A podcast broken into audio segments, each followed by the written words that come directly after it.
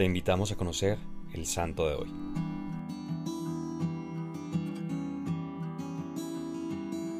Hoy conoceremos la historia de los santos Luis Versiglia y Calixto Caravaggio. Luis Versiglia nació en Oliva Jesi, Italia, el 5 de junio de 1873. Desde muy pequeño solía ayudar y acolitar en las Eucaristías, tanto que la gente le decía que sería sacerdote, pero él prefería no escucharlos, pues quería ser veterinario. A los 12 años viajó a Turín para estudiar con los salesianos y así poder ingresar en la universidad, con el fin de cumplir con su sueño. Pero allí conoció a don Bosco, quien fue su confesor, y fue tal el impacto que pronto cambió de idea. En 1888, poco después de la muerte de don Bosco, Luis quedó muy impresionado con la ceremonia donde siete misioneros recibieron su cruz para la misión y allí decidió hacerse salesiano. Su nuevo sueño fue ir a las misiones. Se graduó en filosofía y se ordenó como sacerdote en 1895. A los 23 años, don Miguel Rúa lo designó como director de novicios en Roma, labor que desempeñó durante 10 años. En 1905 estudió idiomas con el objetivo de finalmente hacerse misionero. El 19 de enero de 1906 salió de Italia liderando la primera expedición de misioneros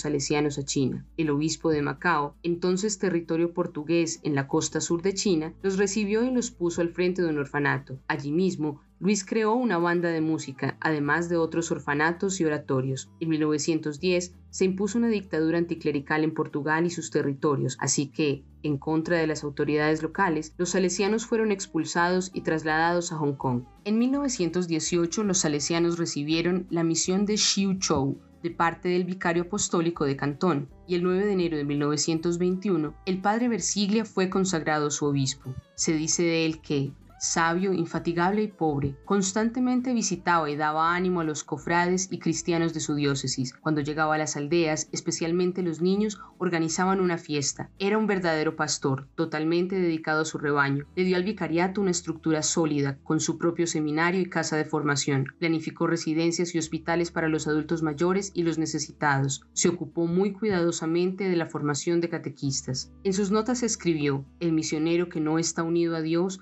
es un canal separado de su fuente y el misionero que ora mucho logra mucho. En 1922, Monseñor Versiglia hizo una visita a Italia, donde se encontró con Calixto Caravaggio. Calixto nació en Cornier, cerca de Turín, el 8 de junio de 1903. Se formó en el oratorio de Baldoco y aún estaba en su proceso de formación inicial como seminarista cuando, en 1922, se ofreció para ayudar a Luis Versiglia en su labor misionera en China. No pudiendo partir entonces, le dijo, lo alcanzaré en China, y dos años más tarde cumplió con su promesa, haciéndose misionero salesiano. Fue ordenado sacerdote en 1929 por el mismo Monseñor Versiglia y fue destinado al vicariato de Xiuchou. Se caracterizó particularmente por la fidelidad a su ministerio y por su fuego misionero, siempre alimentado por la caridad. En 1926 empezó una persecución contra cristianos y extranjeros en Xiuchou. En diciembre de 1927, las protestas se radicalizaron con el incendio de todas las iglesias y misiones en este vicariato. El 24 de febrero de 1930, Monseñor Luis Versiglia y el padre Calixto Caravaggio realizaron un viaje pastoral a Linchou con algunos alumnos y tres alumnas de las salesianas que colaborarían en la misión en dicho pueblo. Al día siguiente fueron interceptados por un grupo de piratas comunistas con la intención de cobrarles peaje y llevarse a las niñas. El padre Caravaggio y Monseñor Versiglia